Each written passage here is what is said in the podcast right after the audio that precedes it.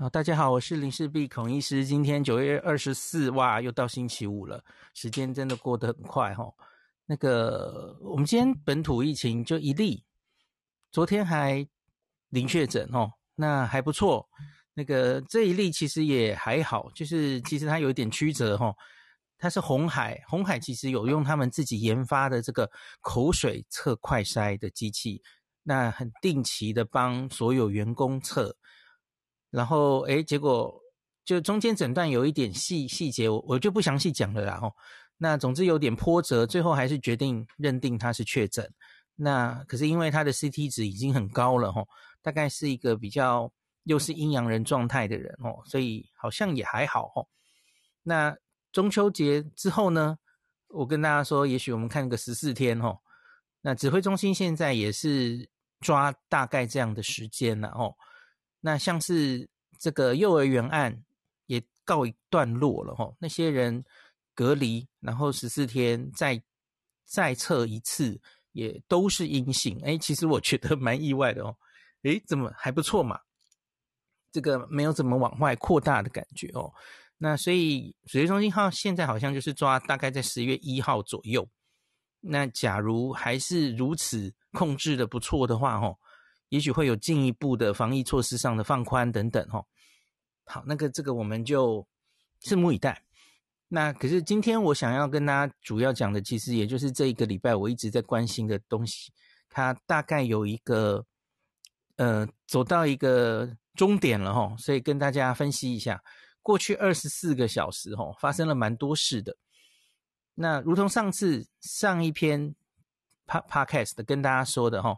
是关于这个加强针 booster，美国的 FDA 做出了哈批准这个紧急使用授权，扩及到了那三个主要人群，大家应该记得嘛？哦，就是六十五岁以上，然后十八到六十五岁，可是是有一些慢性病，那容易重症、容易高风险的重症的。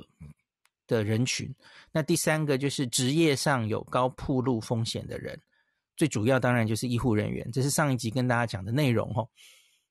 那美国时间的星期三跟星期四呢，美国 CDC 的专家咨询小组哈，ACIP 疫苗咨询委员会，那他们开了一天半的会。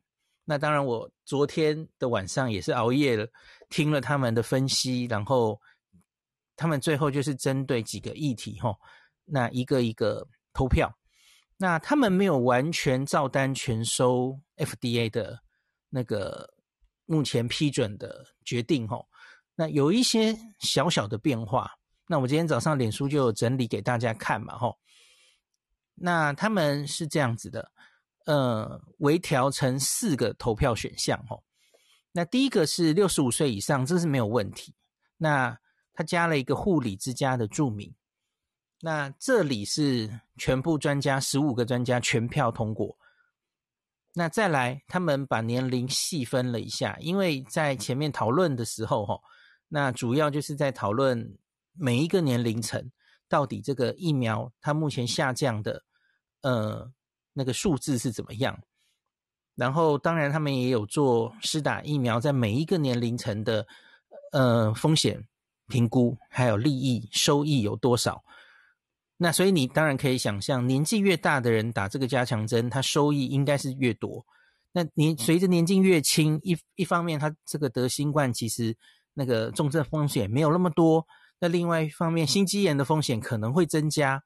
所以因此当然，因此 CDC 就故意把年龄层再细分哦，他们故意去投五十到六十四岁，还有十八到四十九岁，那分开来投票。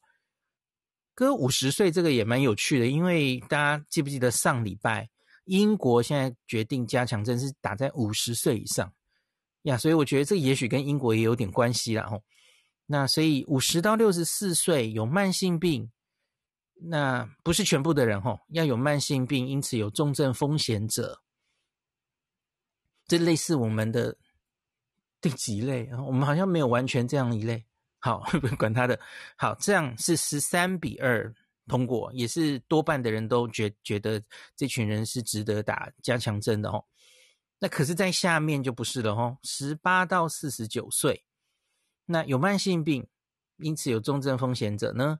哇，这里就专家意见开始有分歧了哦。九比六票，惊险过关哦，九票就赢过，赢了三票。好，那最后最后就是刚刚那个 FDA 说的第三种，就是职业暴露哈，你工作的机构或是职业哈有较高染疫风险者，哇，这个就没有通过了哈。十八到六十四岁这个机构染疫风险者，职业上哦，六对九，九票否决，六票赞成，因此没有过关。所以这个是美国 CDC 的 ACIP 呃的专家做出了这样的建议哈。那在整个会议中呢，我觉得有一个比较呃吊诡的地方，就是他们目前资料真的真的不足啊。就如同我在分析 FDA 的会议的时候跟大家讲的吼，其实厂商呈现的资料也很少，所以关于第三季的安全性，特别是年轻人的心肌炎，还有第三季到底有多少的收益，其实目前都没有非常完整的报告，甚至是没有报告，zero this，没有，你只能像是我刚刚说，他们有风险收益去算模型嘛，可是他都承认说目前是没有资料的，所以我们就。预估一个数字哈，所以那些模型其实都是推估的，不是真正有资料然后才才来这样子带入的哈。那所以因此这个真的是这一次做的决定，我觉得比较偏向是专家自己的意见，而不是基于什么样的资料而能做出这些建议哦。因此其实专家讨论蛮分歧的。那最主要的争论点，我觉得就是都一样了哈，就是很多。不赞成目前广泛施打加强针的人，就是目前看到的资料，其实多半都是还是可以很有效的防重症跟死亡。那另外，专家也担心，假如目前通过了太多人可以施打这个加强针的话，吼，那关注点好像放错了，因为他们担心，诶，有很多人，吼。因为他们目前看到重症入加护病房死亡的，在美国啦吼，主要还是没打疫苗的人。那可是现在变成好像是，诶，是是是个疫苗失效了，然后大家应该要去打第三针。这一个月美国都在炒这个吼，就是变得有一点把焦点弄错了吼，反而给人打疫苗是没效的印象吼。那像是他们讨论中间还很有趣，去做了一个这个。意见调查哦，民意调查哦，那他们说已经打疫苗的人哦，大概有七成以上的人想要愿意打这个加强针。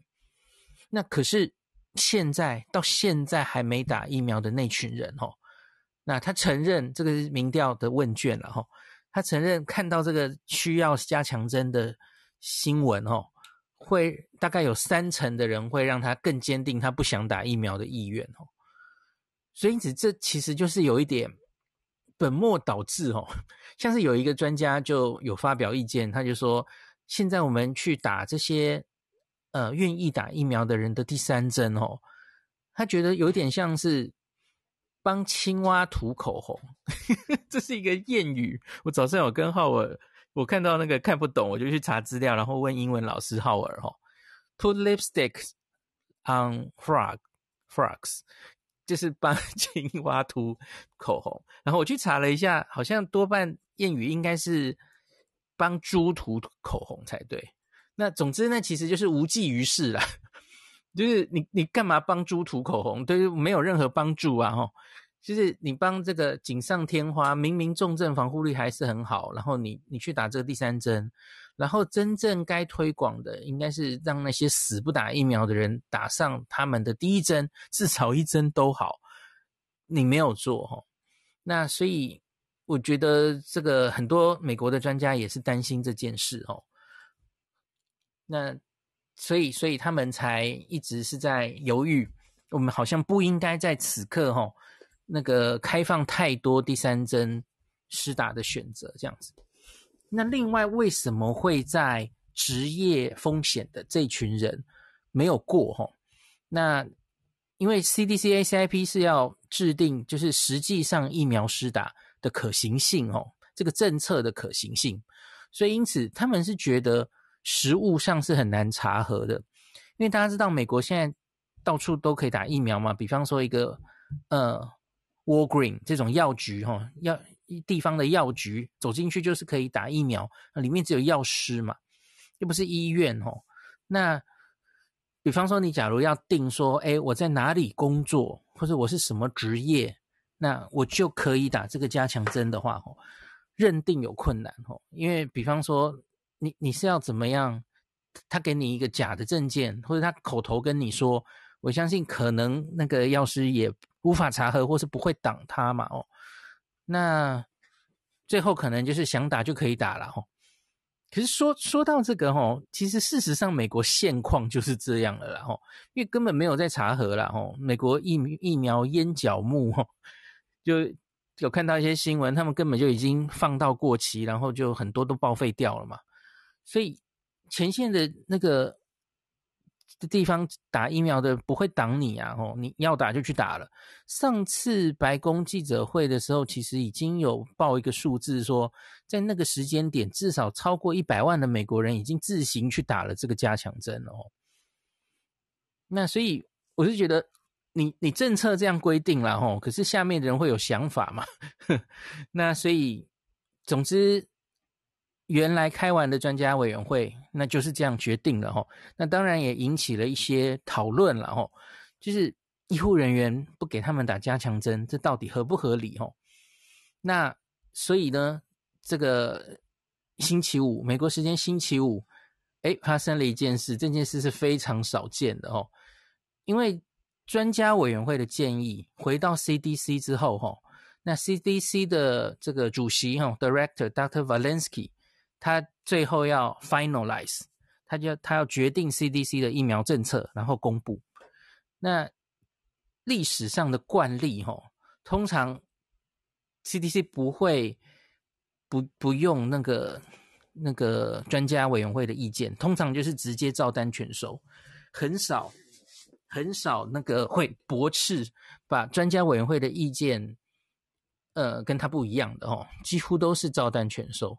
那可是这一次不一样哦，这次我们我刚念的那四条哦，最后一条那个最后诶，结果 CDC 的这个 Director 他就直接用他的应该算是他的权利吧，因为他其实规定上这这没有违规哦，因为本来这个咨询委员会就是外部专家嘛哦，那最后决定权还是回到 CDC 本身要自己做决定，所以本来就没有一定要照。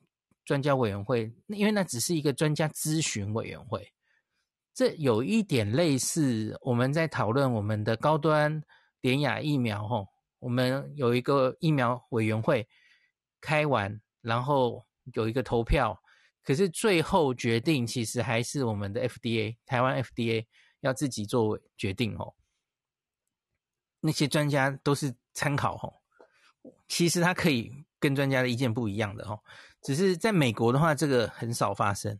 那这次这个 Valensky 他就是直接，他他就建议还是他他直接颁布，还是职业风险的人哈，还是给他打加强针哈。所以这个二十四小时内，这个转过去又转过来这样子哦，就是 FDA 原来就建议这些职业风险别的人该打嘛哦，那 CDC 的专家委员会否决。然后现在这个这个 CDC 的 Director 又说：“哎，该打该打吼。”所以蛮戏剧化的，转来转去的吼。那这当然就引发有人赞成，有人不赞成了吼。我觉得在前线工作的医护人员应该多半都是赞成，应该要打，甚至他们其实很多人都已经打了。那在房间内的大家应该都听过德州的医师 Steven 讲的经验嘛吼。对，因为他们自己就很明显的看得到嘛，哦，Steven 曾经跟我们说，他们医院其实疫苗施打率是非常高的嘛，而且是很早就非常高，而在所有疫苗几乎覆盖之后，他们在前几个月面对 Alpha 的时候，他们几乎看不到突破性感染。那可是，在 Delta 开始流行之后，我记得他跟我们说的是每周，因为他们又开始自我监测了嘛，吼，那每周都会有。十几个还几十个同同仁，就是又会阳性确诊哦。当然有些可能是无症状，有些是就是轻症。Steven 好像说还没有重症过的啦，吼。那可是问题是你，你得感染，你可能会传给病人呐，吼。那所以他自己当然是没事啦，吼。你看，可是医生自己当然就是不是自己没重症就没问题嘛，哦。所以当然就是 Steven 的医院就很多人其实已经都开始在打第三针了，吼。所以就是即使假如 CDC 不这样规定，吼。他规定说：“哎，我我觉得这这些人先不要打，在美国的那种状况，可能还是 要打的人就就还是会去打吧。”吼，好，这所以总之，我们回想这一个月了，吼，那美国是八月二十几号，那白宫就片面宣布，在九月二十号这一周，所有美国的成人哦都要开打第三剂。那现在应该算是。诶，没有完全照拜登的意思走，可是其实打击面也是蛮大的啦，吼。那到底现在影响多少人？吼，那我看今天中央社的新闻还没有更新到那个 Valensky 的 的这个 最新的吼。那今天早上的新闻是这样写的吼，我念给大家看一下吼。好，他这里说吼，这个是。预防接种咨询委员会表决通过的指引，仍需要经过疾管中心主任 Valensky 的签名。那这个建议是不具约束性的。那各州与其他管辖区可以不理会，并采用其他方法是打追加剂。所以你看，这其实因为美国很大了哦。最后 CDC 这样建议，可是它又没有约束性。其实各州可以有各州的政策哦。那美国就是这样很自由的地方啊。好，那这个大概会至少影响多少人呢？因为它是第二剂施打满六个月可以开始施打。那 CDC 表示符合上述条件，目前大概是美国啊两千六百万人。那六十五岁以上有一千三百万人。那你不要忘记这个，这个是还没有包括职业别，然后那把那些职业别都加进来，那可能更多哦。那我好像没有看到他详细把那个职业列出来。昨天 FDA 有，那这这医护人员就很多了哦。那所以还要这包括医护人员呐、啊、教师啊，在这个游民收容所啊、监狱服务的人员等等哦。那这个就是不知道人数多少哦。那再看后续会不会有。好，所以这个算影响大还不大哈？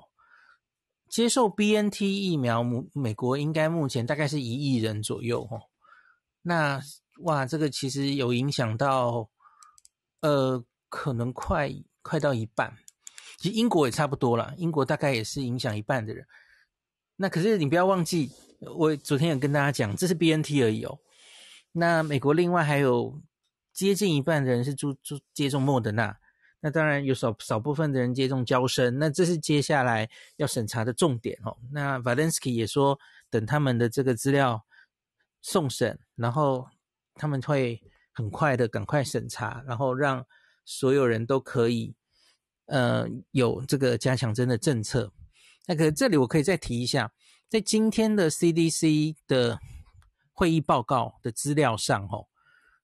那很有趣哦，因为他有去看，就是到底各个疫苗它的那个保护力下降的状况哦，就如同我前几周有跟大家分享过的哦，一样，美国自己的资料看起来也是这样哦，看起来 BNT 的疫苗就是随着时间降会保护力降比较多，可是这个在莫德纳并没有明显的看到，好几个研究都是这样哦，那就是这个这莫德纳。真的送加强针的时候，我相信专家委员会又会独立的，他未必会走跟 BNT 一样的路线嘛。哦，假如你莫德纳资料是你诶保护力没有降很多啊的话，那他他没有理由会跟 BNT 走一模一样的路线嘛。哦，那这个可以值得我们继续观察。哦，好，那江生江省当然是又是另外一回事。那娇生疫苗，我昨昨天好像有大家跟大家讲过嘛。吼。那个我下礼拜再找时间念详细一点，再跟大家报告好了吼。然后叶斌可能他在星期六日也会比较详细的讲。好，那这个关于美国对加强针的这个肥皂剧 就先讲到这里。呃，最最最后补一句好了哦。那那个有有人有一个那个 Stat News 的记者，他今天就是这过去二十四小时也是一直跟这个新闻哦。他他写了很多感想，他最后有一个感想说，在今天就是这两天一天半的全部的 CDC ACIP 的会议中哦，没有任何一个专家提到全球疫苗供应的公平性的问题。一个字都没有提到，对啊，只是我不知道他们心里有没有想到了哈，因为大家知道其实蛮多 WHO 为首，然后也有一些会会担心这个，诶，你看这个强国开始竞打这个第三季哦，那那其实会影响到全球疫苗供应的的公平哦，很多其他的国家连第一季、第二季都不知道在哪里的哦，那对整体的疫情控制可能会有。不好的影响哦，那美国自己的会是没有真的没有怎么考虑这件事，那其实也正常嘛哈，因为他们这不是他们要考虑的事嘛，他们是针对国内的疫情这样子哈，这可能是白宫的层级要考虑的事吧哈。那的确在一个月前白宫的那个记者会上，那他们是有提说，我们觉得两件事是可以分头进行的啊。不不相违背啊！他们觉得我们要让国内控制国内的疫情，部分人要打第三针，这跟我们对国际社会的承诺不影响。那像是是前天吧，那个白宫举行的那个国际的新冠高峰会，就是我们陈建仁前副总统也有参加的嘛。吼，美国好像又开支票了，吼，又又提出要投资多少，还是什么提供多少疫苗等等的，吼。就是他们说不会，美国不会忘记对国际社会这个提供疫苗的责任哦。那可是自己的国内的政策是另外一回事，这是美国官方的说法了哈。那可是我自己是觉得，当然是可能有影响的，因为美国的决定，很多国家就会跟着看嘛。那他们就开始也想打这个第三剂，那你一定这个。会造成疫苗的供需是进一步的又更不平衡，这是用脚想都知道一定会发生的事嘛，因为资源是有限的。好，那今天就讲到这里。